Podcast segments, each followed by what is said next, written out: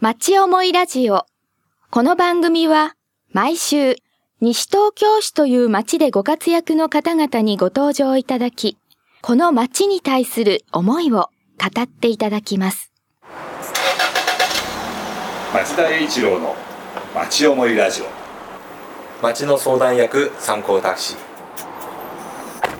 えーラジオの前の皆様おはようございますそして町田さん。おはようございます。おはようございます。えっ、と町思いラジオ今日はあの、えー三幸自動車、えーこの田無の駅前のタクシーの会社。そこの社長町田さんです。はい。今日もよろしくお願いします。こちらこそよろしくお願いします。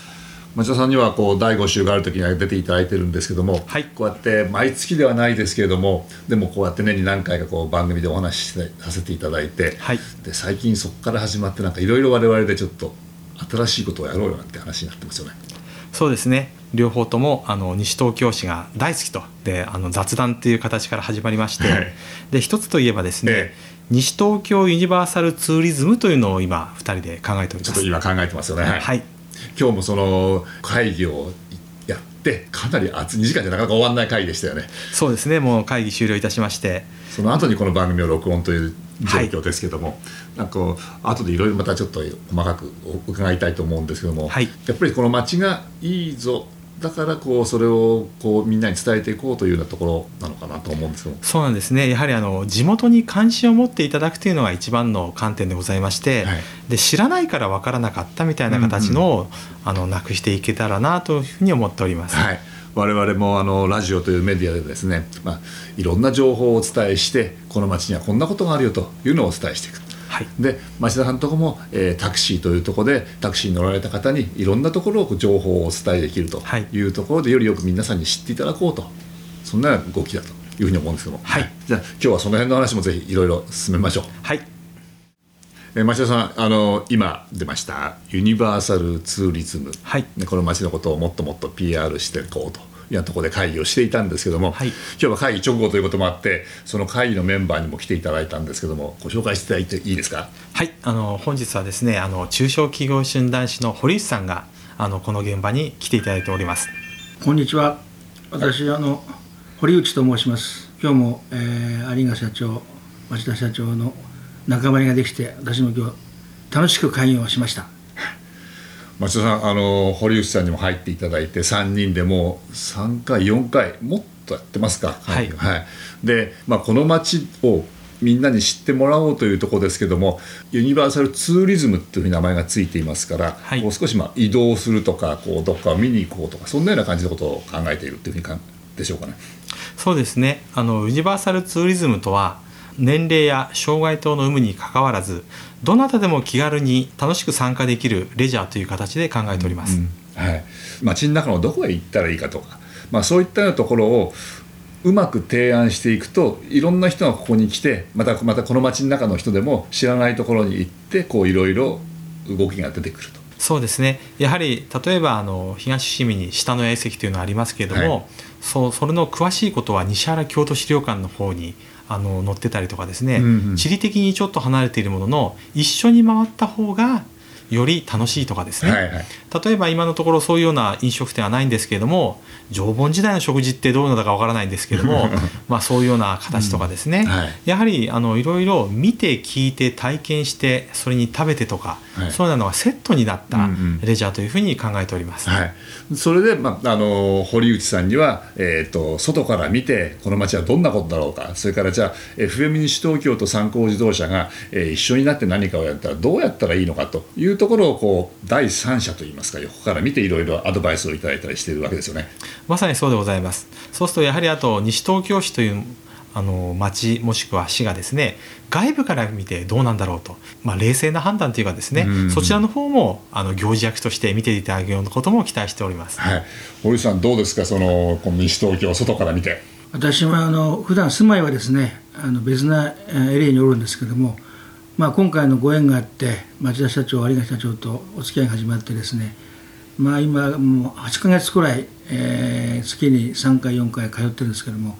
とにかく私が今実感しているのは結構やはり緑が豊かだし道もそれなりに広いしまあ周遊して見るところがいっぱいありそうだなということで毎日来るのが楽しみで。え堀内さん会議はまあ、4回5回ぐらいですけどももっとたくさん来てらっしゃるんですか？会議以外にいやーあも。の皆様にお伝えしたいんですけど会議で発言するということは勉強しなくちゃいけませんのでそのために、えー資料の見たり何回か足を運んでですね、えまあ、実感したりしてますけども、えうん。で先日も、あのーますますこの町が好きになったんだけども、え町田社長にも以前紹介してもらって伺ったんだけども、例えばね、えはい。まあ、農園もいくつか回ったんだけど、例えば、イークラファームって、あそこはすごいはい素晴らしいわ、あそこの農園で、あのハーブというものが、ああいう楽しみ方があるってことをもう、私、ちょっともう60過ぎてますけども、初めて知って、ね。でなおかつ、うちの奥様がですね、あれを持ち帰りましたら、もう、ひたく、あの普段飲んだことないようなハーブティーが飲めたということで、まあ、あの感謝されましてね。まあそういう意味で私もあのああいうところがあるんだなと私なんかがお邪魔しても中入れてくれてですね、えいろいろと専務様がはい。いろんな話を語ってくれて、はい。ちょっと勉強した気分になって、ええなおかつ楽しみ方を教えてくれると、はい。なかなかこういうところは今まで私も経験しなかったんで。もうあれですよね、このユニバーサルツーリズムを実践してますよね、市の外から、えー西東京市へ来られて、それもご夫婦で来られて、でそこを体験して、えー、美味しいものを飲んで、えーそれから話も聞いて。そうです。私あの、えー、参考タクシーも何回か乗りましたで参考タクシーの運転手の方も何人か、えー会話させてもらいましたけども、まあ、ちょっとお名前はちょっと今あー出てこないんですけども、まあ、非常に語る語る。もう語る語るねあの迷惑をかけたおじさんがいたんだけどももう一度会いたいねぐらいでやっぱりドライバーの方も、あのなんちゅうかな楽しいところに運ぶっていうことは楽しい場所に行くっていうことは、まああ張り切ってんだなというふうな印象を持ちましてね。あの増田さんその参考自動車としてドライバーの方がそうやって語る語れるように、えーなんか社員教育であるとか何かそういったようなことってやってらっしゃるんですか？はい実はですねあの私ども毎月あの地元のミニタウン市にあの町の相談役というコラムをあの持っていまして、ええ。大体順番でですね年12名ほどそれが回ってきまして、彼らはそのネタ探しも必要という形でですねやはり自分たちでも体験したりとか、ええ。そういうような形でやっておりますので、ええ。やはり自分もそこで発表しなきゃいけないかなっていうのも一種のですね、ええ。そういうインセンティブになっているのかもしれません。えーあのタクシー会社のドライバーさんっていうのは大体そういうふうに知っているものなんですか？一般的には。関心がないとやはりすぐ忘れてしまうっていうのもありますしあとねお客さんに聞いてみるのもどうですかとですからこのユニバーサルツーリズムをあの検討し始めた時にあのうちのユニバーサルタクシーを運転しているドライバーさんにお客さんが行って良かったところを教えてくださいという形でですね、お客様からヒアリングしているという努力もしております。へえそうするとそういうような努力をされて、えー、と参考自動車としていろんな情報をお持ちになってらっしゃる。そうですね。やはりあの日本は四季がはっきりしておりますけれどもここ西東京市も春夏秋冬、やはりちょっと冬は外出厳しいかもしれないですけれどもやはりその季節の変わり目それによって同じ場所に行ったとしても違う感覚、違う楽しみ方があるのかな。ですから夏ですとまあアイスクリームとかそういうのいいかもしれないですけど冬ですとこれからですとお鍋とかですね。鍋。やはりそうな形でですね食事の方も変わりますし環境の方も変わりますし、うんうん。地域魅力としての観光資源を集約して、誰でも手軽に楽しめる、まあ、外出文化プチ周遊ツアーという言い方で、が正しいかどうかわからないんですけども、そういうような市場があるのではないかというふうに信じております。はい。堀内さんそうするとこういうようなベースそのタクシー会社さんがこうやって地元のことを考えてらっしゃるベースがあるというところだからこのなんか新しいユニバーサルツーリズムで何かやろうというのでこうやりやすい考えやすいですか？え実は私あのもう1年半か2年弱前にですね町田社長にですねちょっとあの私もあの、新聞の記事書いたりしておりますんで取材するチャンスがありましてね。でその時に、まあ、このユニバーサルこの地域におけるユニバーサルツーリズムを推進していくんだというお話を聞いて、えまあ、そのあ心がですね、ええ。まあ、地域のため地域の、えー市民のためにということで、まあ、いろんなことを考えていると、まあ、子育てのことだとか、あるいは障害者のことだとか、うん。あるいは買い物弱者のことだとか、まあ、そういうことで、えー今まで掲載されたあの新聞記事だとかも拝見させてもらいましたけども、とにかくこういうふうにこうお魂が入って地域のためにやってる方っていうのはなかなかいらっしゃらないんで、あのそその辺の、うん。あのことが印象に残りましてですね、えーまた再度訪問して、ええー西東京市盛り上げるんだということなんで、なんか私もえーお手伝いできないかということで今通ってるんですけども、はい。それからそういうことで最初のお付き合い最初の話を伺った時に非常にもう印象的で、えーなんか関わりたいという気持ちで、えー始まりました、えー最近になりましてですね、えこの23ヶ月有賀社長ともね面会があの名刺が持て持てましてやはり地方、お FM 局という地方メディアはい。をあ運営されてるということで地方に対する思いがねうん。終わりになるんで、まあいいメンバーに恵まれて、え。私もこの西東京がはい。ますます好きになっちゃうなっていう感じで、えーおりまして何かご支援したいお手伝いしたいという思いでいっぱいでございます。あーありがとうございます。ね、今日の会議でもその今日そこまであの一応こうなんかどんな風のことを考えようかって最初にお話しいただいて、はい今日のまとめがなんか西東京を愛してるというところでまとめようというところで最初にそこへ行こうと言ったんですけど、はい途中で随分話がいろいろ広がったりはいこうなって、そこに行かなかったですけどもでも今堀さんが言っていただいた西東京いいよね「We love 西東京」じゃないけど「I love 西東京」っていうかそういうような感じですか？もう私の今のこの8ヶ月余り通って見させてもらった今の私の率直な気持ちを言うと愛してる西東京ってそういう感じですね。あるいは、えー愛してます、えー愛したい。なんか一緒に育みたい。仲間に入れてほしい西東京ってそんな気気分でおります。さあこれは増田さんこういうお気持ちいただいて、はい。何か町全体でこれを西東京の町全体でこれをなんかみんなでこう叫ぶというか、はい。こう叫ぶというかなんかこうじんわりとこう、はい。こうお互い共有していくというふうにこうしていきたいですよね。そうですね。町田栄一郎の町思いラジオ。参考タクシードライバー募集中です。えー今日はもう11月29日ということで、えー、と曲の方はねクリスマスソングを、えーかけていますけど。そうです。もう、うんまあ、街の景色はですね、ええ。あのアスタの前のあのイルミネーションもとっくに始まりましたけど、やはりもうクリスマス一色っていう形なんでクリスマスソングを選ばせていただきました、はい、今日はもう11月29日。で町田さんこの後まだ今日この29日は、えーまたお仕事があるそうで、そうなんですね。本日また2時からですねひばりが丘公民館にちえ。えょっと行かなきゃいけないんですね、はい、あの以前もひばりが丘公民館でお話をされてるっていうことを番組でもお聞きしたと思うんですけども、はい。えー、とどんなようなことを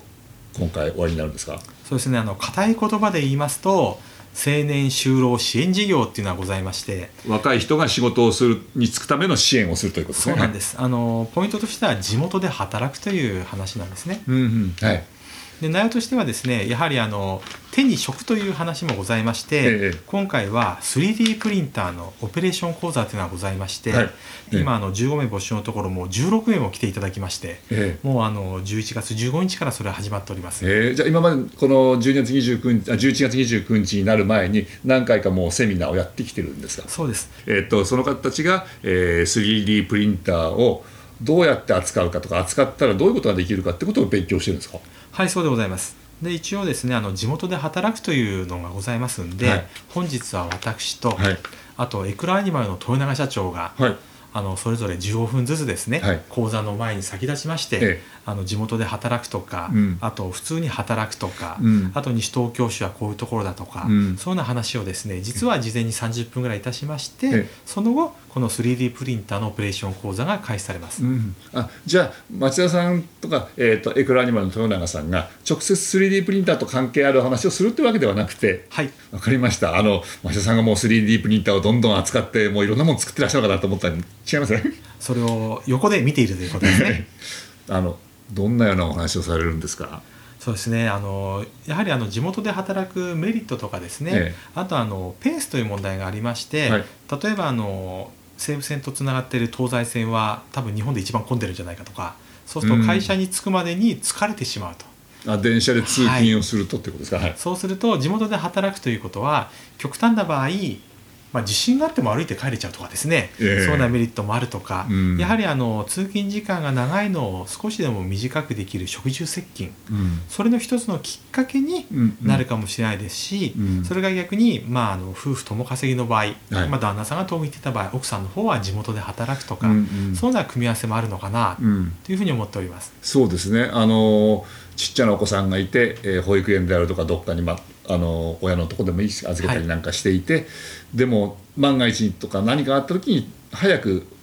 自分あの子供と会える。そうなんですね。お子さんが熱出した場合、ん。もう10分以内に職場が OK してくれれば帰れるとか、うんうん。そんなメリットもあると思います。はい、やっぱり地元で働くっていうことはそういう意味ではすごくメリットがあると思うんですけども、はい。でも地元で働く、えー働き場仕事の場がないとなかなか、ね、仕事の場を探してどうしてもみんな情報は都心の情報ですから都心へ行っちゃうってことが多いんでしょうかね。そうですねですから今回はですねあの西東京ウェブディベロッパーズネットワーク代表の斉藤さんが講師となりまして、はいあと中小企業診断士の中村さんもそのはいコーディネート役と入っていて、ええ行っております。つまり仕事はどういうものかっていうのを考えるってことですか？その中小企業診断士の方がいらっしゃるということ、まあ、さっきはいあの出出かった堀内さんも中小企業診断士でいらっしゃいますけども、はい。えー、と都心で働くっていうのは大企業は多い。はい。地元で働くっていうのは中小企業は多い。はい。そうすると中小企業はどういうものかっていうのもここで講座でいろいろお話が聞けるんでしょうか？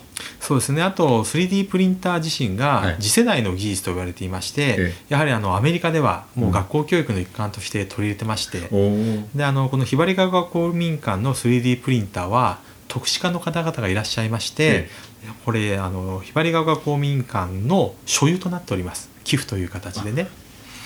市民の方がはい。寄付をされたわけですか？そうです。ひばりが丘公民館にはい 3D プリンターを、ですからこの講座が終わった後もはい。そのプリンター自体はございますので、ええ。ですからあのこの卒業した方も、はい。まあ、材料費等の実費はかかりますけれども、うん。やはりこうな形で 3D プリンターというのに触れてみる、うん。見てみる触ってみる、うん。うん。そうするとそれがどういうもんであろうと、うん。これが一つのきっかけになればなという形で、うん。この講座が開設されました。あの話少し飛んでしまうかもしれないんですけどもさっきのユニバーサルツーリズムの話の中でこの町の、まあ、さっきやった農園のお話が出てきましたけども、はいあのこの町って割とあの工業あの小さな会社で、えー、と物を作っているはい工業系の会社もたくさんありますよね。あります。そう例えばそういうようなところでの、まあ、就業それでまたもしかしたらばそういうところ見学とはいいうようなことがあれば、堀内さんちょっとまた出てきていただいちゃうんですけどもあのこの町には、えーさっきのファのニークラファームだけではなくてそういう中小の工業をしてらっしゃる方がいらっしゃると。そういうところの町っていうのはこのツーリズムの対象になりそうですか、あのその辺も私あの若干、まあ、あの調べましたですけども、まあ、この地域にはその匠の技という言い方をしているようですけども、うん。まあ、匠、まあ、他の地他の人ではできない匠の技を持ってる、えーまあ、芸を作ってるとかそういうところなんですがそういうそういう工場があったりとか、あるいはまあ美味しいものとかあの、えー染色の技術とかっていうことも含めた、えーそういったあ技能をお持ちの工房とかも、うんうんまあ、あるということで、なんか水が非常にきれいなことが、えー、いわれがあるというふうに聞いてますけども、まあそういうことで、えー匠の技術、うん。それから、えー工房、うん。そういったところもあるというふうにまあこれも最近あの伺った話なんですが、えー大変魅力的だと思います。で今回のまたあお話を聞いて 3D も新しい技術を取り入れてそういったご紹介もされてるということで、はい。あ行政の方も含めていろんな企画をやってんだなということでますますこの地域は素晴らしいというふうにまた感じました。はい。あの町田さんその、えー、とこうやって、えー 3D プリンターをはい使って仕事をできるような可能性のある会社がこう中小企業でこの町にあるってことですかね。そうですね。やはりあの一つのきっかけというかですね、はい。やはり自信を失っている方とかもいらっしゃいまして、うん。そうするとやはりこういうようなことで一つ例えばこれまさにあの自分だけのオリジナルの作品を作ることができるんですね。あその 3D プリンターで、はい。はい。ですからあの例えば極端な場合あの僕が冗談で言ったのがあのえメダル。でメダルの全体のあの枠みたいのはですねえ市販のものを買ってくるんですけれども、はい。中に一人一人の名前とか、はい。極端な場合一人一人の顔写真で撮ったものの、うん。それを 3D プリンターに使って貼り付けると。そうするとうん一人一人オリジナルのとかですね、うんうんすぐに起業っていうことはならないですけれども、うんうん。やはりそういうオリジナル品の需要っていうのは必ずあると思います。えーですからそうなのも一つの方法かなと思っております。からこうやって、えー、と青年就労支援事業として、え 3D プリンターをこう学ぶということは、えー、とこの町で学ぶ可能性っていうのはすごくいいっていうか可能性があるっていうかこの先が。はい、ですからひょっとしたらっていう言ってるんですけれども 3D プリンターを持っている公民館というのはひょっとしたら日本でも トップクラスの速さだと ええ。いうような話も出ていまして、うん。そういうようなことにトライできる地域。はい。やはりそうなことに OK を出していただける地域、はい。そういうな新しい試みが合うのかな、うん。それなんであの先ほど言いましたユニバーサルツーリズムもこれ新しい試みなんですけども、ただ既存の A たす B たす C の足し算みたいな形になるんですけども、うん。それを A たす B たす C が融合して、はい。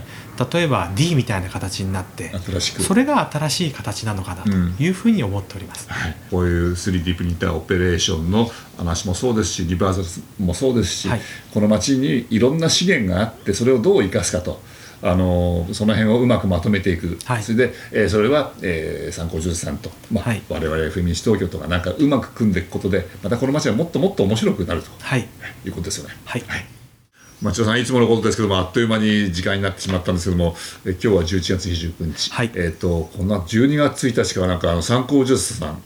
田無庁舎はい。西東京市役所の田無庁舎になんか、そうなんですね。あの西東京市のあの田無庁舎の方においてですね、はいあの番号札のあの掲示板が出る脇にですね、はい。あの弊社の動画の広告が出る形になりました。す。ごいですね。それはあの市民が、えー市民課やなんかで手続きして番号札を持って待ってる間に、はい。まあ、その番号が出てくる前にこうある掲示板があってそこに出るわけですね、はい、1日確か40回から50回ぐらい出るってええ。いう話聞いてました。すごいですね。この番組でもあの今日随分ユニバーサルツーリズムというお話していきましたけども、はい。これからもまたこの番組でいろいろまたお話ができればというふうに思ってるんですけどもはい、あの堀内さんに今日ね本当ちょっとだけしか出ていただかなかったけどまたなんか出ていただいてもいいですかね？あどうもまたよろしくお願いしますこの町の方々って皆さんすごく一生懸命いろいろやってらっしゃってでもそこがどう連携するかっていうところでまだまだちょっとまだ僕らがやるべきことってあるような気がするんで、はい、そういうところをまた外からの目で僕らをバックアップしていただけるといいですよね。大変その方がありがたいと思います。よろしくお願いいたします。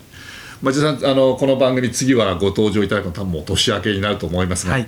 また一つよろしくお願いしますこちらこそよろしくお願いいたします。今日はどうもありがとうございますありがとうございますありがとうござい。ましたお楽しみいただけましたでしょうか？町思いラジオ。この番組は、ポッドキャストからもお聞きいただけます。番組では放送しきれなかった部分までお楽しみいただけます。詳しくは、FM 西東京、または、町思いラジオで検索してください。